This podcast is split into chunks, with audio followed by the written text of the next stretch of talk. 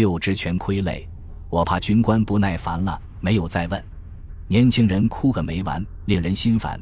如果没有这间房子，那边的越南人会听得很清楚。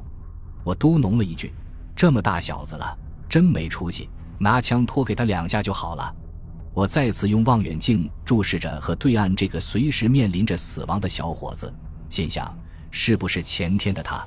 思想转变这么快，还成了我军的侦察员，竟然这么勇敢。我开始为当时那句不公的话感到内疚。那小伙子看见我们仨都注视着他，开始比划起来。他掏出腰间的匕首，狠劲的做了做戳杀的动作，然后伸出两个手指头点了点。侦察兵告诉我们说，他暴露了，还杀了两个人。侦察兵说，我们炮兵射击需要精确的时间，上边给我们配发了电子手表，一定要看看才行。我说没有，他不相信，直到让他看了我的机械表才罢休。那会儿，电子表只是听说中的东西，是非常稀奇的。虽然战争还没有开始，我们的侦察兵已经处在很危险的环境中，他们几乎每天过界侦察。都有被越南人抓住的可能。越南人对待俘虏是惨无人道的。在美国和越南的战争中，美国飞机被击落后，飞行员宁愿让中国人抓住，不愿意落在越南人手里，因为中国人优待俘虏，越南人会在他们的嘴里灌食汤子。这次战争，我军一个侦察班长在过界侦察时被越南女兵抓住，他们把他捆在树上。把额头上的肉皮割翻下来一块遮住双眼，把他的下身割下来放在他的嘴里。我军打过去以后，发现了这惨不忍睹的一幕。由于过界侦察有生命危险，有的侦察兵怯懦到了极点。一个大雨倾盆的傍晚，一个侦察班要渡河执行任务，大家都上了橡皮船，最后一个人就是不上。等班长去拉他的时候，他却瘫软地坐在了地上。后来。他在夜间站岗时，用冲锋枪打断了自己的大脚拇指，想以枪走火自伤为由逃避战斗。为了得到敌人前沿具体的部署情况，我方采取了多种侦查手段。一个大队党支部书记在越南有亲戚，过去来往很多，对越方地形熟悉。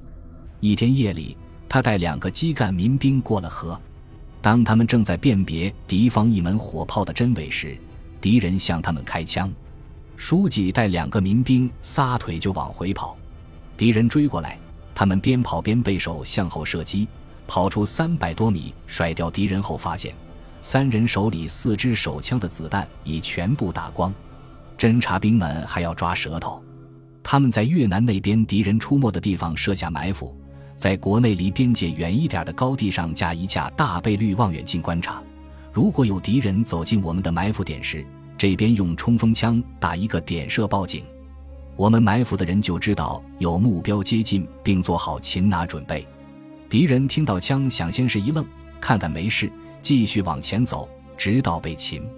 越南人也真是斗气。有一次，我和刘天成看到五个越南妇女在他们的高地上走着，说着、笑着、唱着，向我们挥手高喊着：“过来呀！”这一定是敌人的诡计行动。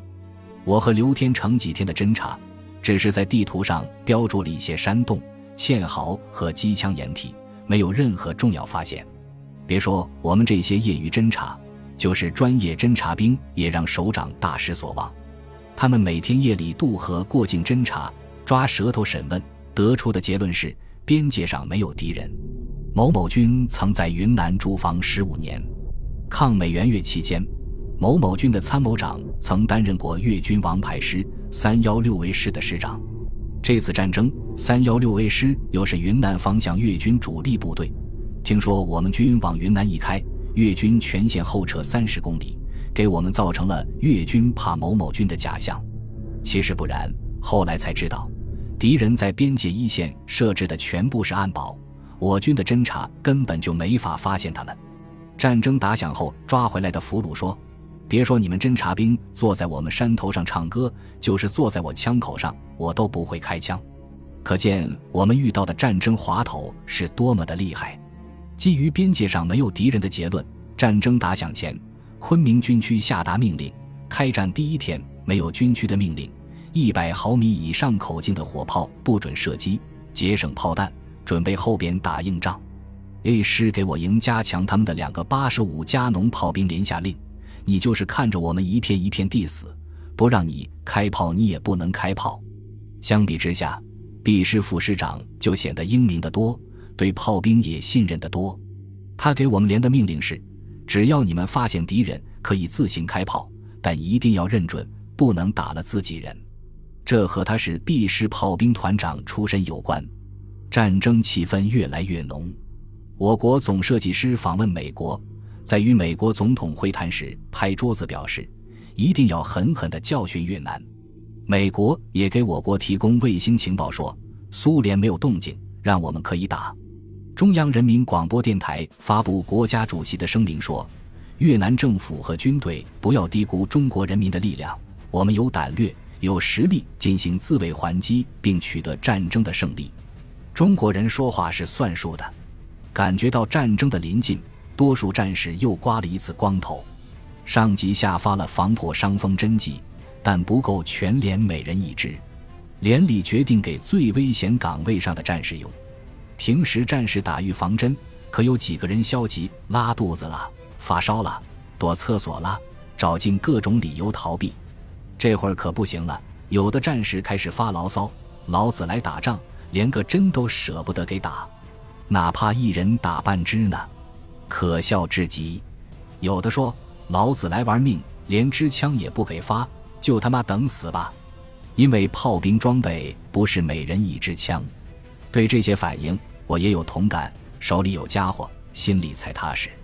有一次夜间，我一个人下山开会，子弹上膛，扣着手枪扳机，走在草丛间的小路上，心想：哪怕是敌人拉了我的腿，堵了我的嘴。我至少能打出一发子弹，打着敌人，可能活命，就是死了，战友们也能听到枪声。这些警觉心理不是没有理由的。前天夜里，我国两个工人在我方高地上抽烟，被越南的冷枪打死了一个。二月十三日夜，我们开始拉炮上山，某某某团派来两个步兵连协助，民工们也帮助扛炮弹来了，八十五加农炮，一千七百二十五公斤。天下着雨，泥泞的路把炮轮陷下去一半。一百五十个人挟持着一门火炮，一百四十个人拽着两条拉炮绳，十来个人围在炮的周围，推的推，拉的拉。耗子不敢高喊，一、二、三。指挥员的声音像是一股旋风从喉咙里卷出来，大家一股猛力，火炮只能向前挪动几寸或一尺多。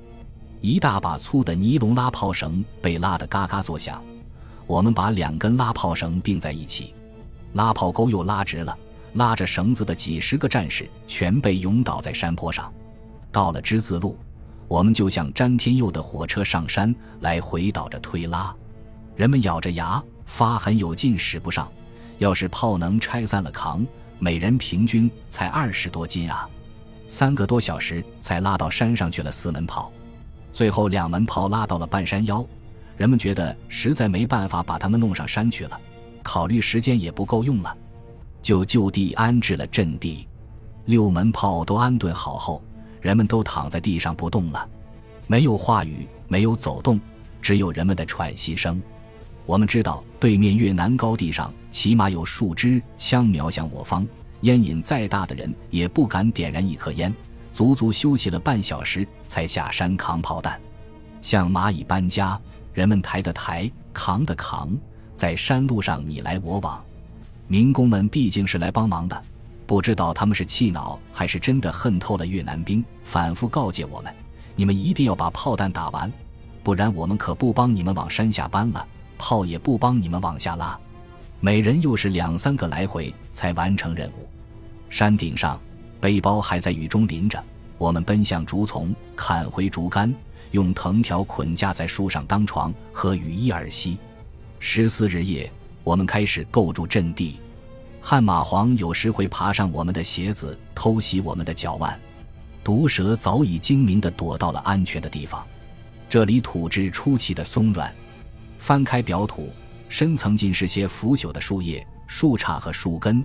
在地上星星点点地散发着荧光，萤火虫在空中飞舞盘旋，我们犹如进入了繁星闪烁的宇宙。火炮射击时后坐力非常大，抵抗后坐力的就是连在炮架后头的两块钢板，叫柱出。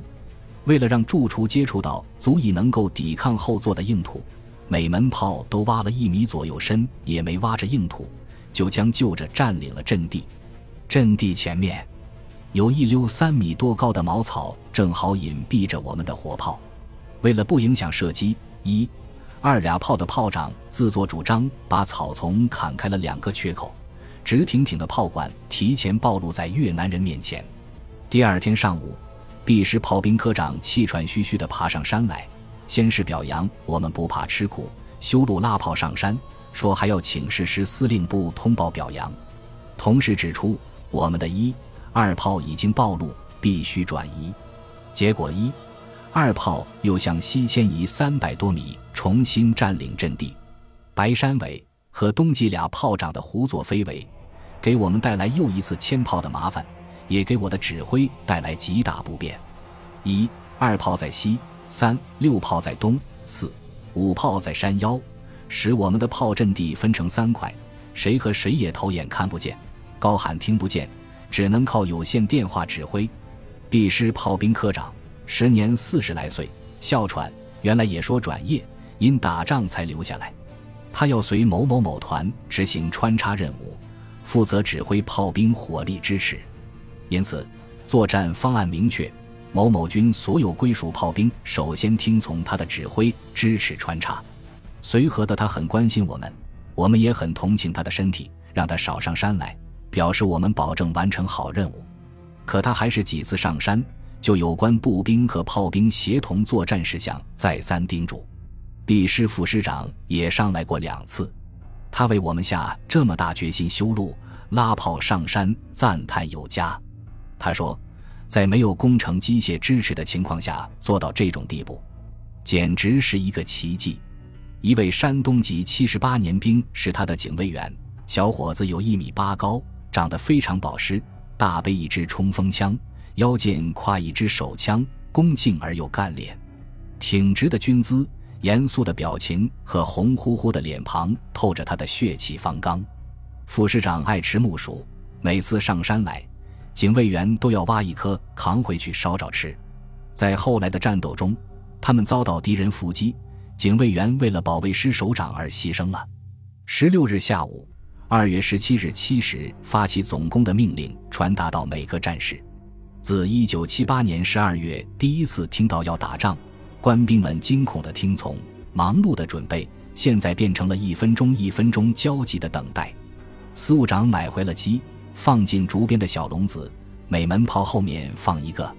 这是因为，如果阵地遭毒气袭击，鸡就会先死，人就可以及时的采取防护措施。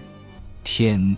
渐渐的黑了，林场的一位姑娘还在我们阵地上，她是重庆知青，这几天帮我们拉炮、扛炮弹，忙个不停。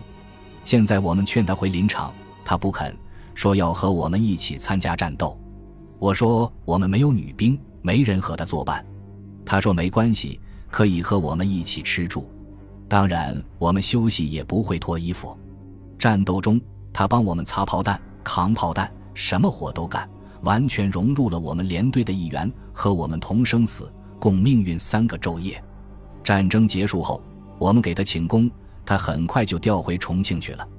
而那些战前离开边境的知青们，战后又回了林场。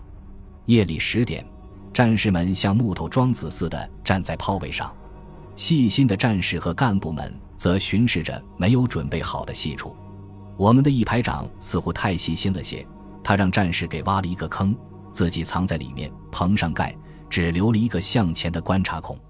战场上的这种防护措施本无可厚非，但战士们在议论中却有些微词。